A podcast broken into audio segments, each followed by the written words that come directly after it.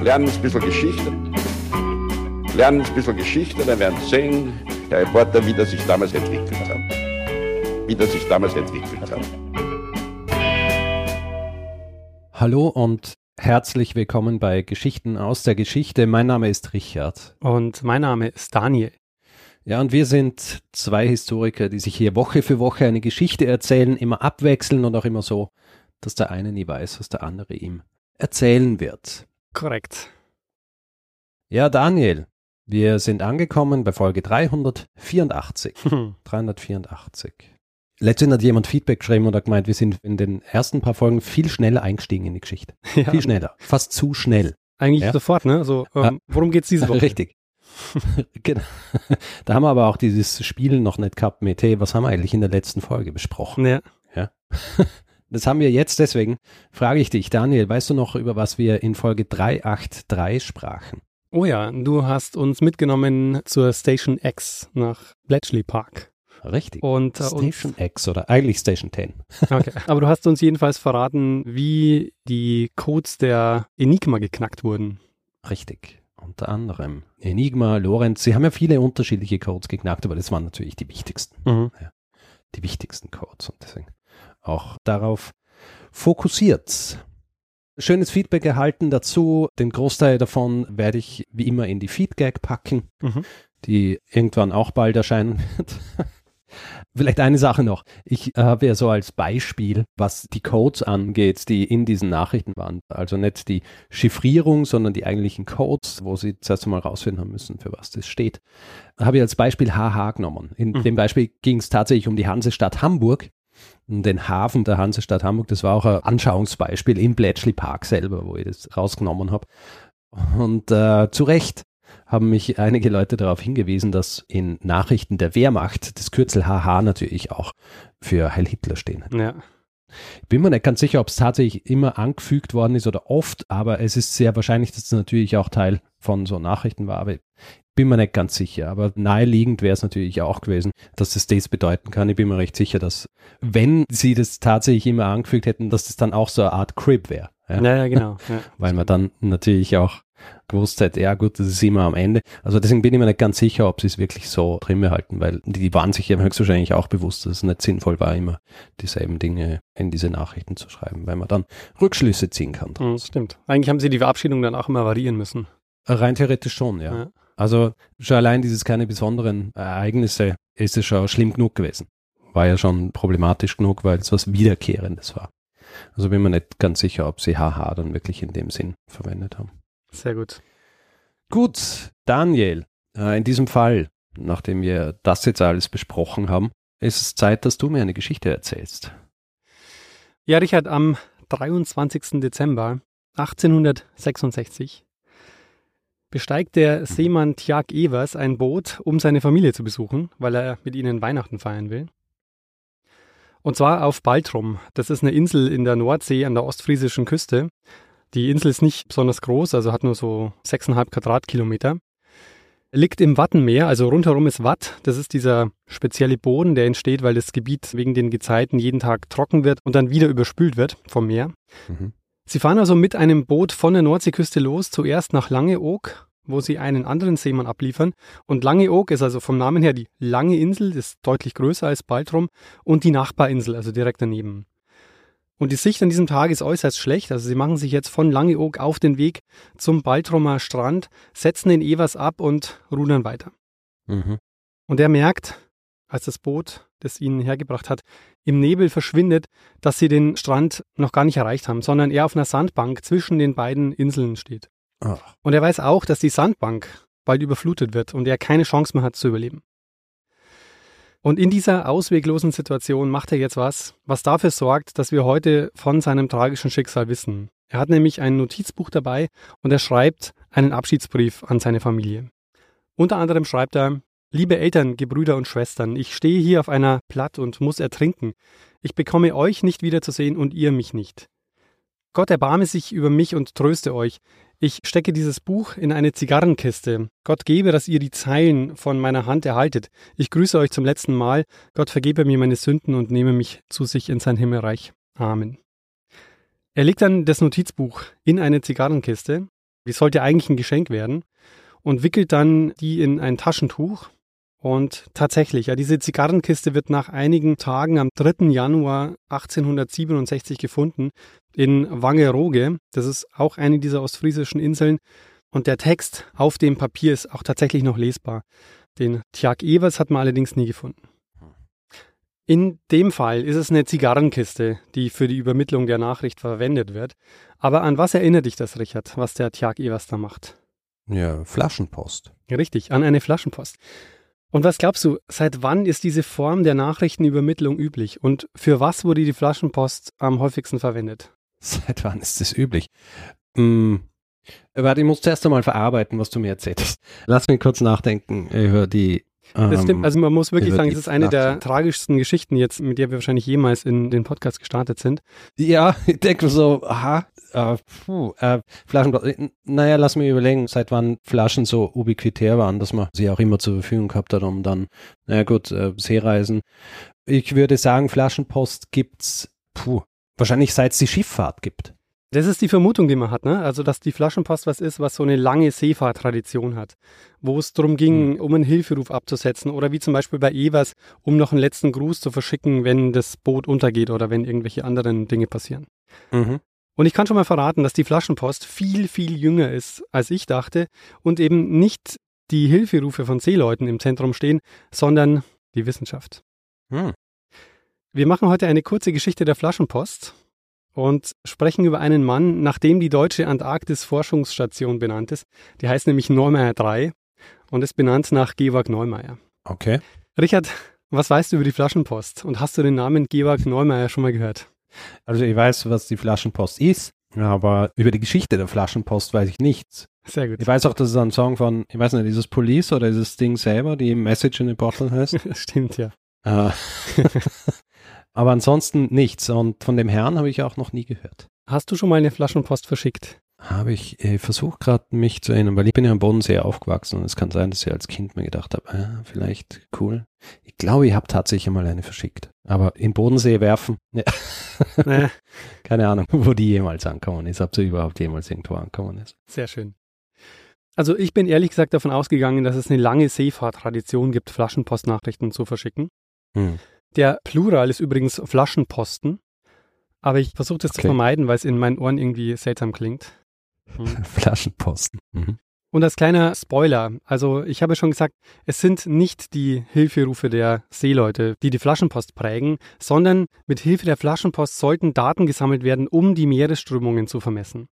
Also die Ozeanographie, also die Meereskunde, nimmt wie so vieles im 19. Jahrhundert so richtig Fahrt auf und für die Forscher üben die Ozeane halt auch so eine große Faszination aus, weil sie zum Großteil zu dem Zeitpunkt noch völlig unbekannt sind.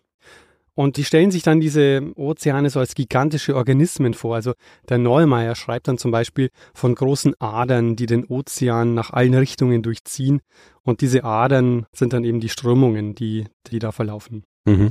Aber gehen wir nochmal zu ersten Schritt zurück. Woher kommt eigentlich die Idee mit der Flaschenpost? Ein gewisser Jacques-Henri Bernardin de Saint-Pierre setzt sie nämlich in die Welt. Und eigentlich ist der bekannt als Schriftsteller, beziehungsweise heute ist er recht unbekannt, aber er hatte vor allem Erfolg mit einem Roman, nämlich Paul et Virginie. Und das war so Ende des 18. Jahrhunderts. Und er verfasst dann auch so Naturstudien. Und im Jahr 1784 schreibt er in einem Artikel, wie wäre es eigentlich, wenn wir Glasflaschen nehmen und die als Driftkörper verwenden, um mehr über die Meeresströmungen zu erfahren? Und um das auszuprobieren, bittet er jetzt Freunde, solche Flaschen auf Seereisen auszusetzen. Und er ist damit im Grunde Erfinder der Flaschenpost. Aber glaubst du nicht, dass es vorher auch schon Leute gegeben hat, die es einfach gemacht haben? Wir kommen gleich dazu. Okay. In vielen deutschen Zeitungen ist dann zum Beispiel die Rede von der Bouteillon-Post. Also das Wort Flaschenpost fällt noch nicht. Und es gibt vor allem ein älteres Beispiel einer Flaschenpost, von dem wir wissen, das oft überliefert wird und von dem oft erzählt wird, auch wenn es da keine Glasflasche ist, sondern mehr eine Fasspost. Am 14. Februar 1493 gerät das Schiff Ninja in einen Sturm und es sieht alles danach aus, dass es kentern wird. Und hast du eine Idee, wer auf diesem Schiff mitfährt? Äh, wann ist das genau? 1493. 1493. Ja. Ähm, naja, Kolumbus. Genau, es ist die Rückfahrt von Kolumbus auf seiner ersten Amerikareise und wir wissen davon, weil das Schiff eben nicht gekentert ist und er erzählt später davon. Und es ist so, sie waren gerade auf der Rückfahrt seiner ersten Amerikareise und sie kommen bei den Azoren in einen heftigen Sturm und er nimmt jetzt Pergamentblätter und verfasst einen Abschiedsbrief und lässt sich ein Fass bringen, so ein Zedernfass, wickelt das Pergament in ein Stück Wachsleinwand und verschließt es und wirft es dann anschließend ins Meer. Mhm. Und er berichtet dann darüber, dass er sagt, alle hielten dies für eine fromme Handlung. Und es deutet schon darauf hin, dass eigentlich niemand wirklich daran geglaubt hat, dass die Nachricht wirklich ankommt. Und deutet auch darauf hin, dass das kein übliches Prozedere war. Also dass es jetzt nichts war, was irgendwie normal war für die Seeleute. Mhm. Also fromm in dem Zusammenhang bedeutet quasi nutzlos. Also so könnte man es interpretieren. Dieses Fass, das Kolumbus hier ins Meer schmeißt, das bleibt auch verschollen. Also das ist bis heute nicht aufgetaucht. Auch wenn natürlich mehrfach Leute behauptet haben, dass sie es bergen konnten. Aber das wäre natürlich eine Sensation, wenn man diese Originalnachricht von Kolumbus finden würde. Aber an dem Beispiel sieht man ganz gut, dass die Flaschenpost oder diese Art der Nachrichtenübermittlung noch nicht recht verbreitet war. Also das war was Besonderes, was er da macht. Mhm. Und wir hätten auch mehr Berichte darüber, wenn es eine echte Seemannstradition wäre. Es wird auch manchmal behauptet, dass ein griechischer Philosoph in der Antike, ein Schüler von Aristoteles, nämlich der Theophrast von Eresos, dass der Flaschen eingesetzt haben soll, um die Meeresströmung in der Straße von Gibraltar zu untersuchen. Also auch bei ihm ist die mhm. Idee, die Flaschen zu nutzen für die Meeresströmung. Allerdings kann man sagen, dass das ziemlich sicher nicht stimmt. Also Flaschen stehen ihm schon mal gar nicht zur Verfügung, wenn dann hätte er Amphoren benutzen müssen. Mhm. Und die eignen sich nicht, um lange im Meer zu schwimmen. Also wenn, dann hätte er wahrscheinlich Holzkisten oder so benutzt. Mhm. Aber man kann, glaube ich, davon ausgehen, dass das eine Geschichte ist, die erst später dazukommt. Also dass das nichts ist, was wirklich eine antike Tradition hat. Aber ja. interessant ist, dass wenn man sich die Details anschaut, dann wird eigentlich recht schnell deutlich, dass die Flaschenpost ein modernes Phänomen ist. Weil für die Flaschenpost in unserem Verständnis muss die Flasche ja schon so ein Alltagsgegenstand sein, den man einfach auch so wegwirft. Ja. Und du hast es ja am Anfang schon so ein bisschen angedeutet, dass du überlegt hast, ab wann hat man denn so Glas zur hm. Verfügung, hm. dass man einfach sagt, okay, das schmeißt mir jetzt auch mal so weg. Hm. Und das ist sicher nicht vor der Nein, ich hab dann, Weil ich dann gesagt habe, wahrscheinlich seit der Seefahrt, ich habe dann halt gedacht, ja, irgendein Behältnis wird es schon immer geben haben, wo sie das auch reinwerfen können. Aber wie du jetzt auch sagst, so Amphore natürlich eignet sich ja auch nicht so dafür. Also dann sind es ja tatsächlich eher Fässer, die man irgendwie und die Flasche, das Glas hat ja tatsächlich so eine ganz eigene Eigenschaft, dass es auf ewig schwimmen kann und sich nicht auflöst. Genau. Also, und so gut, na, nicht auf ewig, aber naja, du weißt Zumindest lang, wenn es nirgendwo dagegen stößt. Hm. Also von der industriellen Glasfertigung kann man erst ab den 1830er Jahren reden. Und die zweite Sache, die noch dazu kommt, ist auch interessant. Wenn du nämlich eine Flasche ins Meer wirfst, mit der Bitte, dass die Nachricht an dich wieder zurückgeschickt werden soll, dann gehst du ja davon aus, dass es ein wie auch immer geartetes Postwesen überall auf der Welt gibt, das das auch möglich machen würde. Hm. Und damit scheidet der Theophrast eigentlich aus, weil wenn den seine Flasche irgendwo an den Mittelmeerstrand ankommt, dann schickt doch da niemand einen Boten nach Athen mit dieser Nachricht. Also der Aufwand wäre schon äh, extrem hoch. Ja, ja, dauert ja auch alles ewig. Aber mit der Kolonialisierung beginnt es, dass Nachrichtenaustausch zumindest mit Europa regelmäßig stattfindet. Und ich meine, wenn du dich erinnerst an Alfred Wallace, der schreibt ja 1858 auf Ternate, einer Molukkeninsel, ein Manuskript und verschickt es dann relativ problemlos nach London, weil es dort nämlich einen Briefkasten gibt, der regelmäßig geleert wird. Mhm. Also im Grunde kann man sagen, dass die Idee der Flaschenpost schon auch so die globalisierte Welt ein Stück weit voraussetzt. Ansonsten gäbe es ja keine Chance darauf, dass die Nachricht auch ankommt. Mhm. Und spätestens 1874 ist die Voraussetzung dann auch postmäßig dafür geschaffen. Da wird nämlich der Weltpostverein gegründet mit seiner wichtigsten Aufgabe, die Sicherstellung einer weltumspannenden, zeitnahen Zustellung von Briefen und Paketen. Ah, das Mitte des 19. Jahrhunderts, oder wie? Genau, oder ja, fast in der zweiten Hälfte, also 1874. Aber es ist jetzt eben so um 1800 rum, wo der de Saint-Pierre diese Idee mit der Flaschenpost zum ersten Mal formuliert und diese Idee jetzt wirklich verfängt. Also das ist so eine Idee, die sich jetzt relativ schnell verbreitet und auch große Faszination ausübt. Und im Grunde bis heute. Flaschenpost ist ja auch was, was uns bis heute fasziniert. Und wir werden auch gleich sehen, nicht nur uns fasziniert, sondern ja auch ein sehr beliebtes Motiv ist bei ganz vielen Büchern und Filmen. Also ab 1800 beginnen jetzt einige Forscher, inspiriert durch den de Saint-Pierre, sich mit der Flaschenpost auseinanderzusetzen. Zum Beispiel der Astronom Franz Xaver von Zach, der liest diese Idee und schreibt dann 1801 einen Artikel über die Seepost oder den Seepostbrief, wie er das noch nennt. Also das Wort Flaschenpost ist noch nicht erfunden. Und man sieht eben da auch noch ganz gut, wie neu die Idee da ist. Das Wort Flaschenpost taucht dann zum ersten Mal 1802 auf und zwar in einer Vorlesungsmitschrift einer Kant-Vorlesung. Und interessanterweise geht es in der Stelle der Vorlesung tatsächlich auch um Meeresströmungen. Und es sind ja noch alternative Begriffe im Umlauf, einige Jahre und Jahrzehnte. Also zum Beispiel ist da die Rede von der Wasserpost oder von der Seepost. Äh, sehr gut finde ich auch den Ausdruck Neptunspost. Ähm, hat sich aber alles nicht durchgesetzt. Am Ende ist es die Flaschenpost geworden. Ja. Und jetzt kommt ein interessanter Punkt, nämlich für die Bekanntheit und die Faszination der Flaschenpost hat nicht die Wissenschaft gesorgt, sondern ein anderer Bereich, den ich jetzt schon erwähnt habe vorhin, nämlich die Literatur und Bücher. Die Liste der Autoren, die eine Geschichte um eine Flaschenpost gestrickt haben, die ist sehr, sehr lang. Und die Flaschenpost übt einfach eine große Faszination aus auf uns und das zeigt sich in diesen ganzen fiktionalen Geschichten.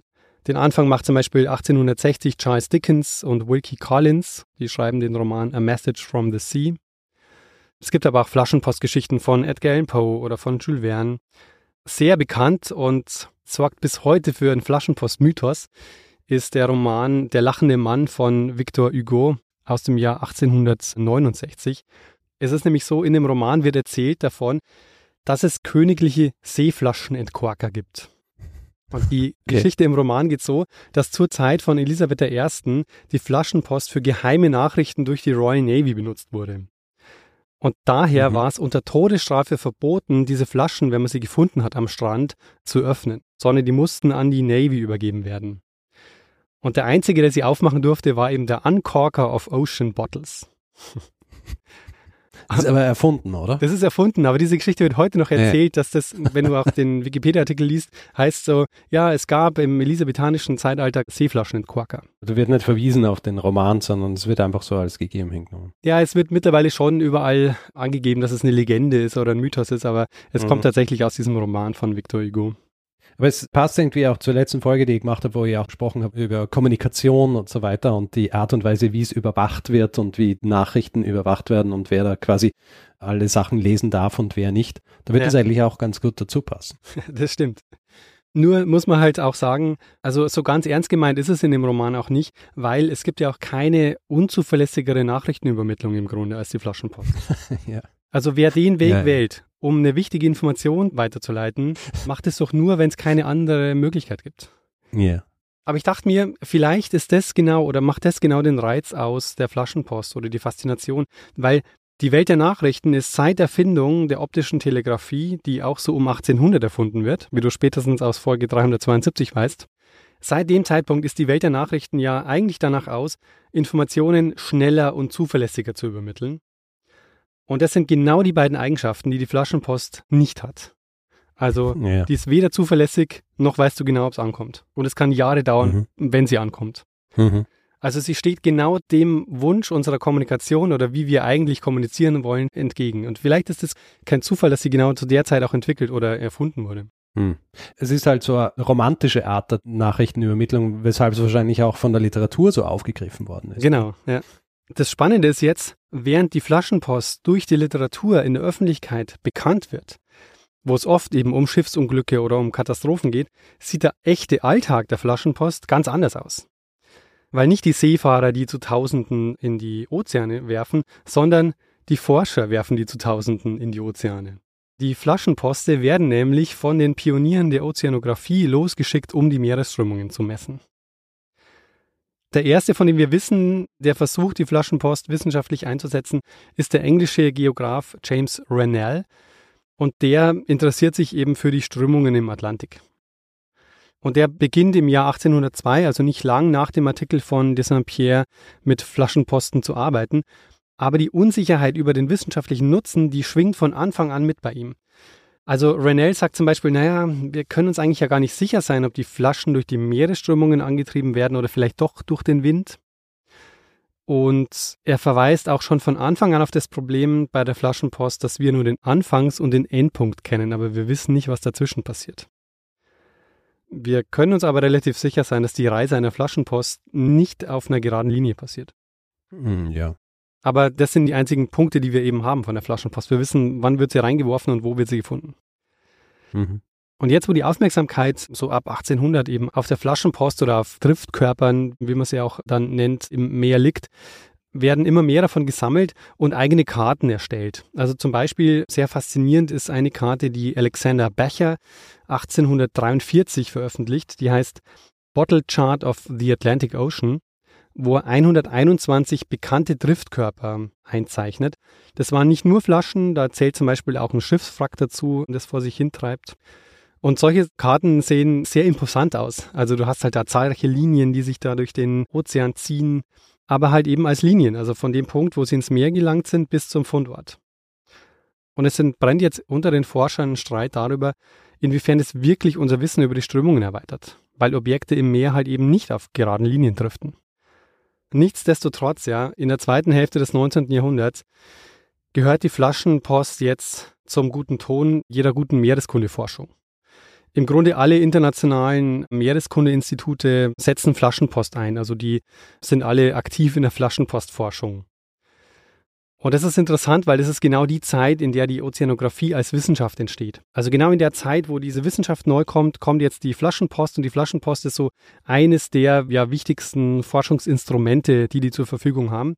Und sie gehen eben davon aus, dass sie mit der Flaschenpost die Meeresströmungen erfassen können und vermessen können. Vielleicht noch ein Wort zur Ozeanographie. Ein wichtiger Meilenstein dafür ist die Challenger-Expedition.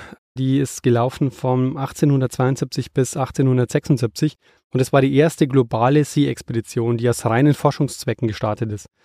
Also dieses Schiff, die Challenger, ist fast 130.000 Kilometer unterwegs.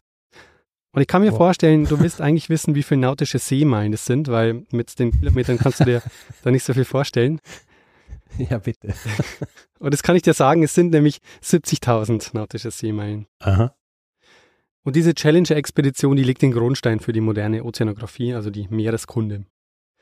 Innerhalb dieser Disziplin war die Flaschenpost jetzt erstmal ein anerkanntes Forschungsinstrument, das von vielen Forschern in dem Bereich auch genutzt wurde. Obwohl es jetzt aus heutiger Sicht natürlich ein bisschen seltsam ist, weil die meisten der Flaschen, die ins Meer geworfen werden, die verschwinden ja. Also der Normalfall ist eigentlich, dass du nichts mehr hörst von der Flaschenpost.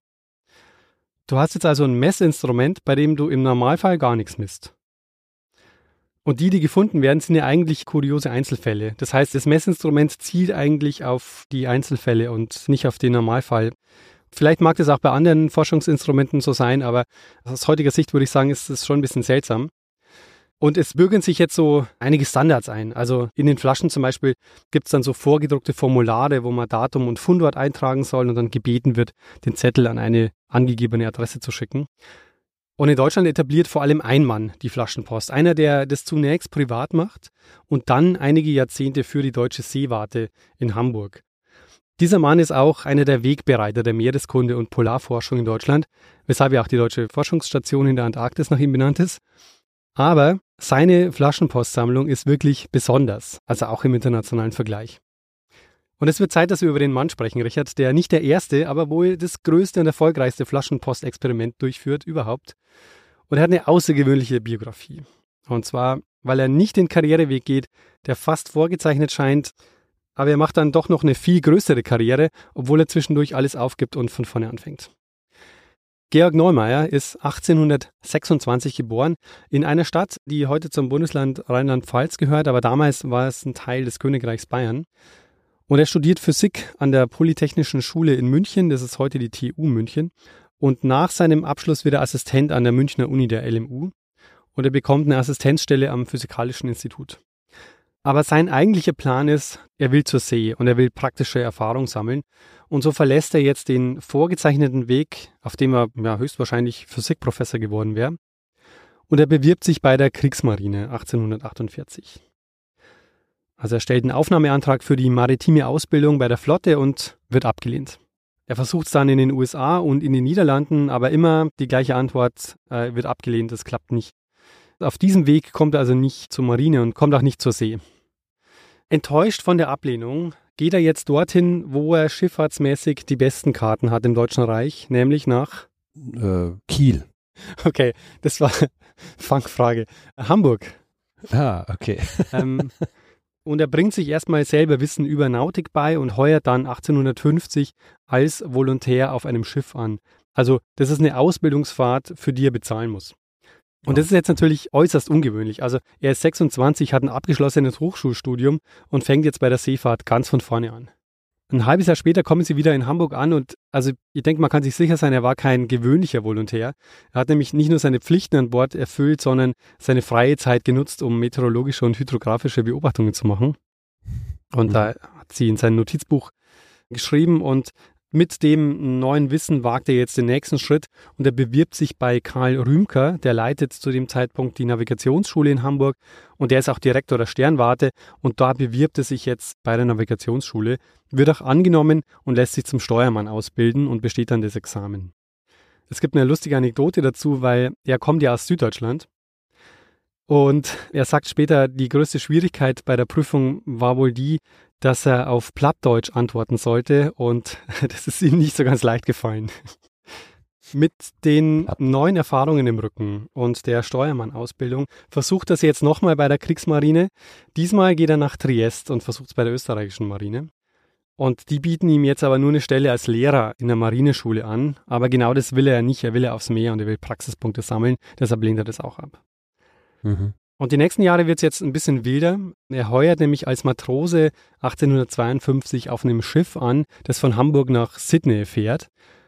Aber als sie dann in Sydney ankommen, verzögert sich die Weiterfahrt, weil die Mannschaft kommt abhanden. Es bricht nämlich in der Zeit das Goldfieber aus in Australien und einige, die auswandern wollen und sich das Ticket nicht leisten können, die heuern als Matrosen auf einem Schiff an und wenn sie dort sind, dann desertieren sie. Also weiß nicht, heißt das bei der Seefahrt auch desertieren? Äh, ich nehme an. Also genau, jedenfalls, die hauen ab und so können sie jetzt nicht weiterfahren, weil ihnen die Mannschaft fehlt. Und es dauert dann irgendwie ein paar Monate und dann beschließt der Neumeier auch, dass er das Schiff verlassen will. Er lässt sich aber offiziell entlassen und schließt sich jetzt ein paar Bekannten an, die er von der Hamburger Seemannsschule noch kennt und lebt jetzt für zwei Jahre in Australien. Mhm. Und nachdem aber die Goldgrube, wo er mit seinen Bekannten schürft, die wird nach einem Unwetter verschüttet und so macht er sich dann 1854 wieder zurück auf den Weg nach Europa und widmet sich jetzt endgültig der Meereskunde.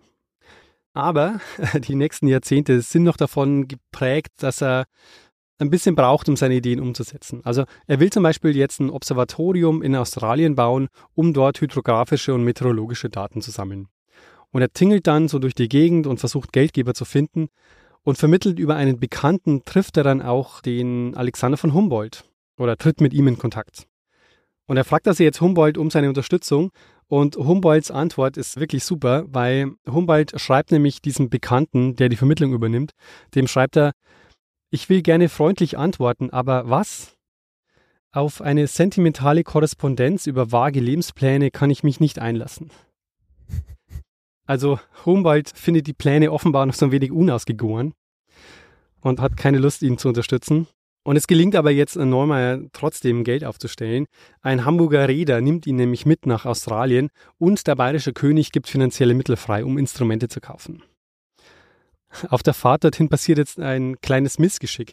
Sie fahren nämlich ins Antarktische Meer und er sieht dort eine Inselgruppe, die er auf seiner Karte nicht findet. Und er beschließt, begeistert, dass es jetzt eine großartige Gelegenheit wäre, sich beim bayerischen König zu bedanken für die Unterstützung.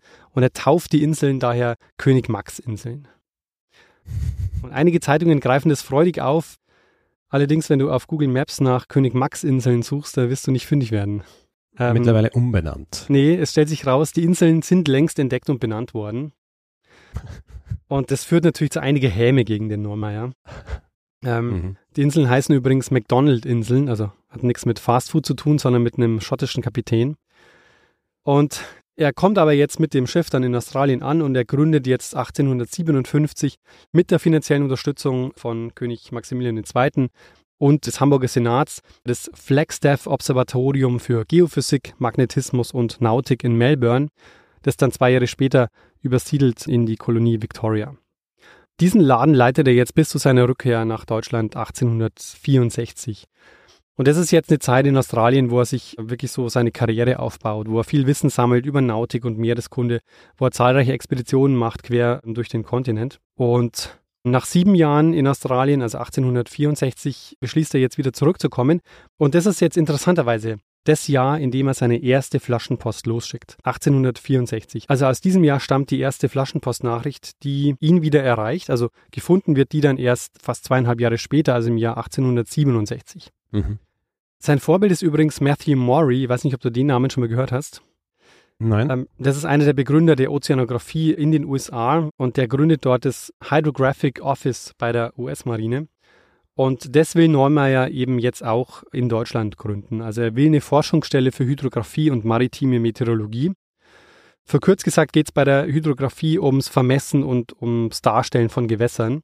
Also die Hydrographie hat mhm. auch so einen praktischen Nutzen für die Schifffahrt. Neumeier will also jetzt so eine Forschungsstelle auch für Deutschland haben. Und so ist er jetzt also auch wieder die nächsten Jahre unterwegs, um Werbung zu machen für seine Ideen. Diesmal eben kein Observatorium in Australien, sondern diesmal jetzt diese Forschungsstelle, wo es um Hydrographie und um maritime Meteorologie gehen soll. Und die Flaschenpost spielt insofern eine wichtige Rolle, weil sie nach seiner Vorstellung ein wichtiger Pfeiler der Meereskunde sein soll. Und seine Sammlung ist, ich habe es schon angedeutet, ja wirklich außergewöhnlich. Insgesamt sind mehr als 660 dieser Flaschenpostnachrichten wieder zurückgeschickt worden an ihn. Und das ist mit Abstand die größte Flaschenpostsammlung der Welt. Und die befindet sich heute im Bundesamt für Seeschifffahrt und Hydrographie in Hamburg. Und zur Zeit Neumeyers war das die deutsche Seewarte und er war ihr erster Direktor ab 1875. Mhm. Gegründet wurde die schon ein paar Jahre vorher, 1868, als Norddeutsche Seewarte. Dann wird sie eben zur Deutschen Seewarte und Neumeier wird Direktor. Und damit ist er eben am Ziel. Also er hat wieder erreicht, was er sich vorgenommen hat. Er hat jetzt eine Forschungsstelle und er war damit im Grunde der bedeutendste Hydrograph im Deutschen Reich. Im Grunde auch eine der zentralen Persönlichkeiten, die die moderne Meeresforschung in Deutschland etabliert haben. Und auch die Polarforschung. Mhm. Und die älteste erhaltene Flaschenpost der Welt, die wir haben, von der wir wissen, ist die, die ich vorhin schon erwähnt habe. Das ist nämlich die, die Normeyer 1864 am Kap Horn, das ist die Südspitze einer chilenischen Insel und damit der südlichste Punkt Südamerikas. Dort wirft er diese Flaschenpost ins Wasser und fast drei Jahre später wird die dann 1867 gefunden und kommt wieder zurück zu ihm. Gefunden wird sie übrigens am Strand von Jambuk in Australien und damit hat diese Flasche fast 10.000 Seemeilen zurückgelegt. Ah, interessant. Aber das bestätigt auch so ein bisschen das, was ich, oder bestätigt, über das ich gesprochen habe in der Folge über Mao Pialuk, nämlich die Ostwinde. Aha. Das heißt, was in Südamerika im Wasser landet, das treibt also in Richtung Westen ja. und landet dann in Australien. Ah, ja, sehr guter Punkt, genau. Und das ist auch so der Süden von Australien, also nicht weit von Melbourne, an der südlichen Küste, landet dann diese Flasche. Man muss aber sagen, zu dem Zeitpunkt ist es tatsächlich noch sein Privatprojekt. Also er hatte noch nicht die Stelle an der Seewarte. Er ist wieder zurück aus Australien und hat im Grunde keine fixe Stelle, sondern er hat einfach diesen Plan, dass er das etablieren will. Aber zu dem Zeitpunkt ist es ja sein Privatprojekt. Und das ist nämlich auch noch so ein Detail.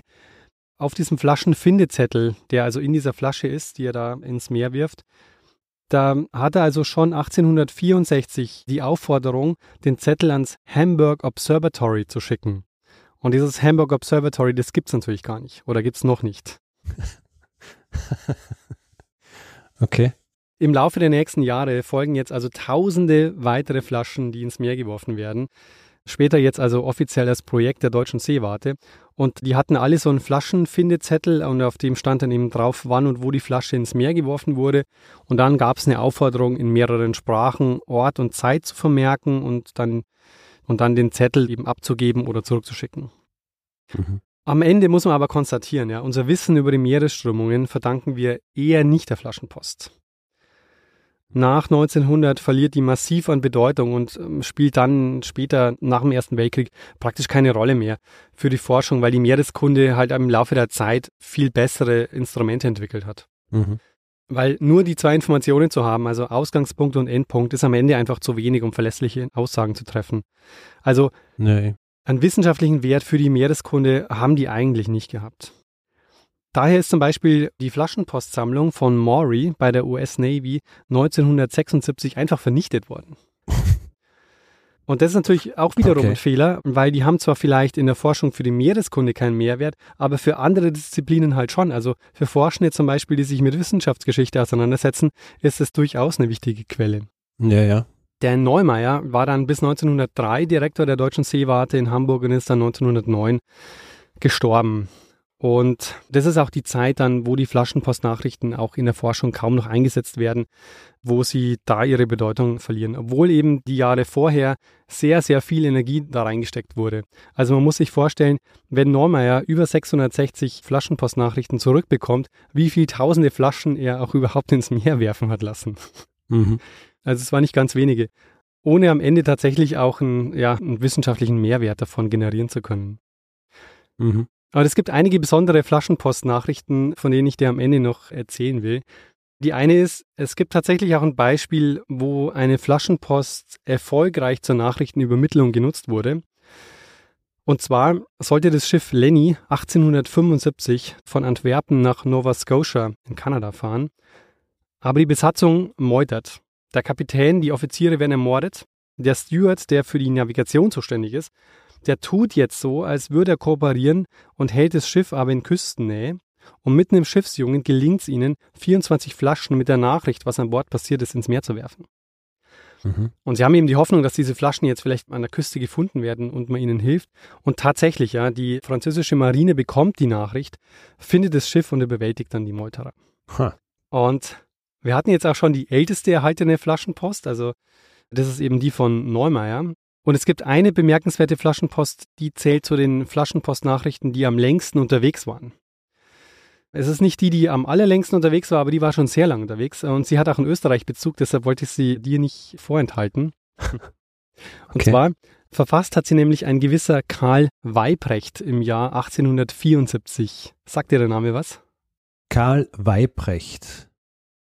Sagt mir ein bisschen was, aber ich kann nicht zuordnen. Ich meine, es gibt eine Gasse in Wien, die so heißt, aber das meine ich nicht. Ähm, okay. Weibrecht und Neumeier haben 1879, also fünf Jahre nachdem Weibrecht die Flaschenpost ins Meer geworfen hat, haben sie die Internationale Polarkommission gegründet. Mhm. Und daher ist Weibrecht auch bekannt, weil Weibrecht war Teil der österreichisch-ungarischen Nordpolexpedition. Und ah. gemeinsam mit Julius Peyer hat er die geleitet. Und die beiden Straßen in Wien kreuzen sich auch eigentlich, also die Weibrechtgasse und die Peyergasse, wenn nicht der Üppenplatz dazwischen liegen würde. Also an der Stelle, an der sie sich kreuzen, heißt die Peyergasse Üppenplatz. Deshalb kreuzen sie sich quasi nicht wirklich. Ah, verstehe. Na, ist sehr, ganz in meiner Nähe eigentlich. Deshalb dachte sehr ich auch. Na, ich weiß jetzt auch, warum mir der Name bekannt vorkommt, weil mhm. ich schon öfter Hinweise gekriegt habe zu dieser Expedition ah, okay, und er ja. da erwähnt wird. Der Vollständigkeit halber noch, es gibt noch eine zweite Gasse in Wien, die nach Peyer benannt ist, nämlich die Julius-Peyer-Gasse im 22. Hm. Also immerhin zwei. Und es gibt noch eine weitere Straße, die benannt ist nach dieser Expedition, nämlich das ist am Nordpol. Im zweiten oder, also da Zweiten. beim Augarten. Ja, ja. Da gibt es ein gutes böhmisches Lokal, genau. das auch so heißt. das ist auch nach dieser Expedition benannt. Ja. Also ein gutes Lokal, das böhmische Küche hat, sagen wir so. Jedenfalls, sie brechen 1872 auf ins Polarmeer Richtung Norden und wollen dort das Eismeer erkunden. Und es passiert das, was oft passiert, wenn Schiffe ins Eismeer fahren. Sie bleiben im Packeis stecken. Hm. Und zwar im August 1872. Immerhin wird das Schiff nicht zerdrückt, was auch passieren kann, wie wir spätestens von der Shackleton-Expedition wissen. Mhm. Das war Folge 152. Am anderen Ende der Welt. Genau. Und sie driften dann erstmal eine Weile und entdecken dabei eine Inselgruppe, die sie nach dem Kaiser benennen, Franz Josef Land. Das heißt tatsächlich mhm. heute noch so, also das ist äh, nicht schon entdeckt gewesen. Aber nachdem sie jetzt also zwei Winter driften, stecken sie immer noch fest im Eis und beschließen jetzt im Frühjahr 1874, dass ein Teil der Mannschaft unter Peyer zu einer Expedition in den Norden aufbrechen soll. Und als diese Expeditionsgruppe dann im Mai 1874 wieder zurückkommt, beschließen sie jetzt, das Schiff zurückzulassen und zu Fuß übers Eis zurückzugehen. Mhm. Und das machen sie auch. Also es ist unglaublich mühsam, weil sie alle Instrumente und Ausrüstungsgegenstände auf Schlitten packen. Sie nehmen auch Boote mit. Und nach einigen Wochen, wo sie Richtung Süden gehen, stellen sie fest, dass sie mit dem Packeis wieder zurückgedriftet sind. Also sie können sogar wieder ihr Schiff in der Ferne erkennen. Mhm. Und spätestens das ist jetzt der Moment, wo einige Expeditionsmitglieder verzweifeln und wieder zurück aufs Schiff wollen. Also sie haben Hunger, sie haben keine Kraft mehr, sie haben auch keine Hoffnung mehr, dass sie wieder aus dem Eis kommen. Und das ist jetzt der Moment, wo Weibrecht auf sie einredet und äh, sie motiviert weiterzugehen. Und das gelingt ihm auch am Ende. Und es gibt ein berühmtes Bild, das diese Szene festhält. Gemalt übrigens von Peyer selbst. Das hängt heute im Heeresgeschichtlichen Museum. Und dieses Bild heißt Nie zurück. Also Er redet auf die Mannschaft ein und sagt, wir müssen weitergehen, wir dürfen nicht zurück aufs Schiff, weil das wäre das Ende. Mhm. Es gelingt ihnen auch, also sie gehen jetzt wieder Richtung Süden weiter und einen Monat später erreichen sie dann tatsächlich das offene Meer. Sie haben Boote dabei und rudern sechs Tage lang, bis sie entdeckt und gerettet werden. Und in dieser Phase, ja, in der Weibrecht auf die Mannschaft einredet, um sie zum Durchhalten zu bewegen, schreibt er die Ereignisse auf und packt die Zettel in eine Flasche. Und es ist kaum zu glauben, Richard, aber diese Flasche ist 104 Jahre später gefunden worden. Und zwar 1978 von einem russischen Forscher von Wladimir Serov auf einer Insel in Franz Josef Land. Ha, das ist also nicht weit gekommen. genau, aber es ist ja auch viel Eis, also wahrscheinlich lag es da. Ja, ja. Und es gibt natürlich auch aktuell Driftkörper im Einsatz für die Wissenschaft. Also man benutzt halt jetzt keine Flaschen mehr, sondern sogenannte Treibbojen. Und die sind halt mit allerhand Sensoren ausgestattet, also unter anderem GPS. Und es gibt natürlich, an die denkst du wahrscheinlich auch, andere Treibbojen unbeabsichtigter Art. Du kennst wahrscheinlich die Friendly Floaties. Die was? Die Friendly Floaties. Nein, die kenne ich nicht. Was ist das? Das sind fast 30.000 Kunststofftiere, unter anderem gelbe Plastikenten, die 1992 ah. während des schweren Sturms im Nordpazifik vom Container gefallen sind. Ah, ja, ja, ja, die immer wieder auftauchen, so an Stränden. Genau, die sind mittlerweile, haben die sich, diese fast 30.000 Tiere, haben sich diese auf fast der ganzen Welt verteilt und mhm. schippern also jetzt über die Weltmeere. Hm. Und die sind auch interessant für die Forschung. Also es gibt auch Forschung dazu, wie die sich so verbreiten. Aber eben so wirklich für die Forschung relevant sind halt eigentlich so die Treibbojen, die auch andere Daten liefern und die die Flaschenpost im Grunde ersetzt haben. Und mhm. Richard, das war meine kurze Geschichte der Flaschenpost, die anders als ich erwartet hätte, nicht seit Jahrhunderten in der Seefahrt üblich war, sondern erst durch die Meereskunde und die Wissenschaft verbreitet wurde wir unser Wissen über die Flaschenpost aber vor allem aus Literatur und Film haben, weil es dort so ein beliebtes Motiv ist. Sehr schöne Geschichte. Wahrscheinlich wenig behandeltes Thema, oder? Grundsätzlich. Die Geschichte der Flaschenpost. Ja, aber da kommen wir jetzt zur Inspiration für mich, vielleicht für die Folge. Es gibt Aha. ein grandioses Buch, das heißt Flaschenpost, ferne Botschaften, frühe Vermessungen und ein legendäres Experiment von Wolfgang Struck, der ist Literaturprofessor an der Uni in Erfurt. Mhm. Und er hat dieses Buch erst 2022 herausgebracht, passenderweise im Mare Verlag. Und es ist wirklich grandios. Also, weil nicht nur die Geschichte der Flaschenpost erzählt wird und dieses Experiment von Normeier, sondern auch einige dieser zurückgesendeten Nachrichten abgedruckt sind. Mhm. Und Sehr die gut. sind ja wirklich, also das musst du dir echt anschauen, die sind wirklich, das sind unglaublich faszinierende Quellen, weil diese Zettel, da muss man sich ja vorstellen, die hat irgendjemand auf einem Schiff mitten auf dem Ozean in eine Flasche, in einer Flasche ins Meer geworfen und die haben irgendwie wieder den Weg zurückgefunden. Ah, großartig. Was ich mir auch frage ist, nachdem du gesagt hast, dass die, diese Flaschenpost von Weibrecht, die ist 140 Jahre später gefunden worden, oder? 104 äh, Jahre später. Äh, 104 Jahre. Ich meine, bei der schieren Menge an Flaschenposten, die Neumeier verschickt hat oder ja. ins Wasser geworfen hat, kann es ja auch gut sein, dass irgendwann noch eine von denen auftaucht, oder? Das kann gut sein, ja, voll. Aber vermutlich sind die einfach irgendwo zerbrochen, sind an einen Felsen geraten und ja, dann untergegangen. Ja, aber, aber dass die eine oder andere noch auf dem Meer vor sich hintreibt und vielleicht doch noch irgendwo ankommt. Schau, das ist jetzt, das ist ganz cool, weil jedes Mal, wenn ich jetzt irgendwie ans Meer gehe, habe ich die leise Hoffnung. Ja. Habe die leise Hoffnung, dass ich einer Flasche gewahr werde, sie zu mir ziehe, entstöpsele und das ist vielleicht was vom Neumeier drin. Das wäre natürlich wirklich ja, großartig. großartig. Die Chance ist wahrscheinlich höher, dass die jetzt Teil der großen Müllstrudel in den Ozeanen sind, wahrscheinlich. Mm. Ja, wahrscheinlich. Das ist ja auch was sehr Interessantes, was du eben angesprochen hast, diese Blackbox dazwischen.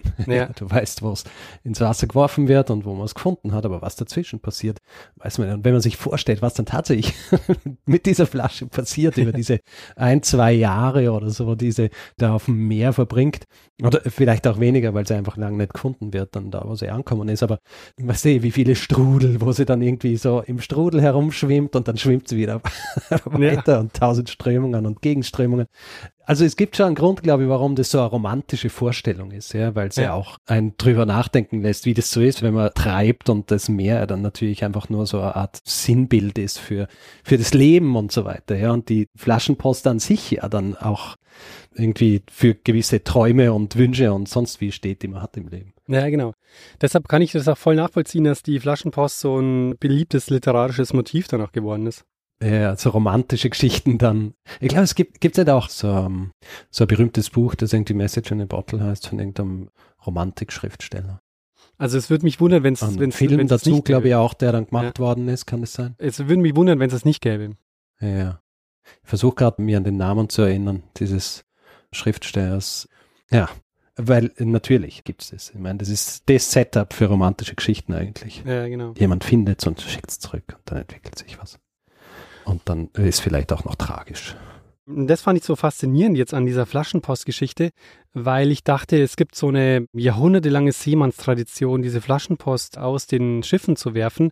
Aber offenbar ist es eben erst doch was, was wir Hm. im 19. Jahrhundert entwickelt haben und dass die vor allem durch die Literatur und durch die Popkultur halt so bekannt geworden ist. Hm. Ich meine, man muss natürlich auch dazu sagen, es braucht ja nicht nur eine Flasche, sondern es braucht auch Papier, es braucht einen Stift und es braucht jemanden, der weiß, wie man schreibt. Ja, ja, ja.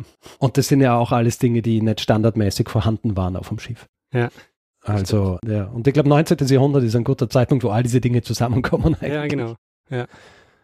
Sehr gut. Sehr schöne Geschichte. Bist du auf dieses Buch gestoßen oder wurdest du auf dieses Buch gestoßen?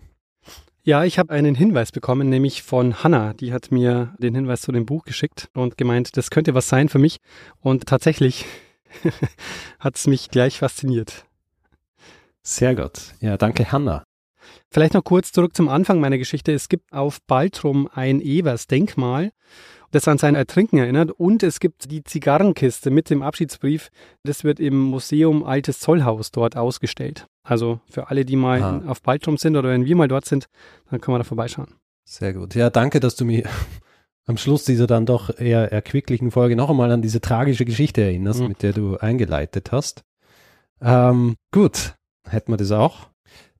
Dann würde ich sagen, falls du dem Ganzen jetzt nichts mehr hinzuzufügen hast, gehen wir weiter zum zweiten und letzten Teil dieser Folge, nämlich dem Feedback-Hinweis-Blog. Oh ja, mach mal Schluss für heute. Gut. Wer Feedback geben will zu dieser oder anderen Folgen, kann es per E-Mail machen, feedback at geschichte.fm, kann es auf unserer Website machen, geschichte.fm, kann es auf den diversen Social-Media-Plattformen machen, Twitter, Facebook, Instagram, dort heißen wir Geschichte FM, auf Mastodon sind wir auch, einfach geschichte.social im Browser eingeben, landet man direkt auf unserem Profil. Und wer uns reviewen will, Sterne vergeben und all solche Dinge, kann es auf Apple Podcasts machen, auf panoptikum.social kann Sterne auf Spotify vergeben und einfach grundsätzlich überall, wo man Podcasts bewerten kann. Merch gibt's unter geschichte.shop und es gibt zwei Möglichkeiten, diesen Podcast werbefrei zu hören. Zum einen bei Apple Podcasts, da gibt's den Kanal Geschichte Plus und bei Steady, da findet ihr alle Infos unter geschichte.fm steady. Wir bedanken uns in dieser Woche bei Julia, Marco, Ramon, Sebastian, Johannes, David, Eva, Jörn, Michael, Stefanie, Viktor, Iris Susanne, Jan, Markus, Georgios, Sophie, Alexander, Miriam, Florian, Martin, Marius, Floris, Hannes, Moritz, Jascha, Aurelia, Roland, Marei, Alexander, Tobias, Jörg, Nikolas, Joe, Julia, Laura und Florian. Vielen, vielen Dank für eure Unterstützung. Ja, vielen herzlichen Dank. In dem Fall, Richard, würde ich sagen, geben wir doch bitte dem einen das letzte Wort, der es immer hat. Genau, nämlich Bruno Kreisky. Lernen ein bisschen Geschichte. Lernen ein bisschen Geschichte, dann werden Sie sehen, Herr Reporter, wie das sich damals entwickelt hat. Wie das sich damals entwickelt hat. wissen wir, du Klopapier, eine Rolle schenke ich dir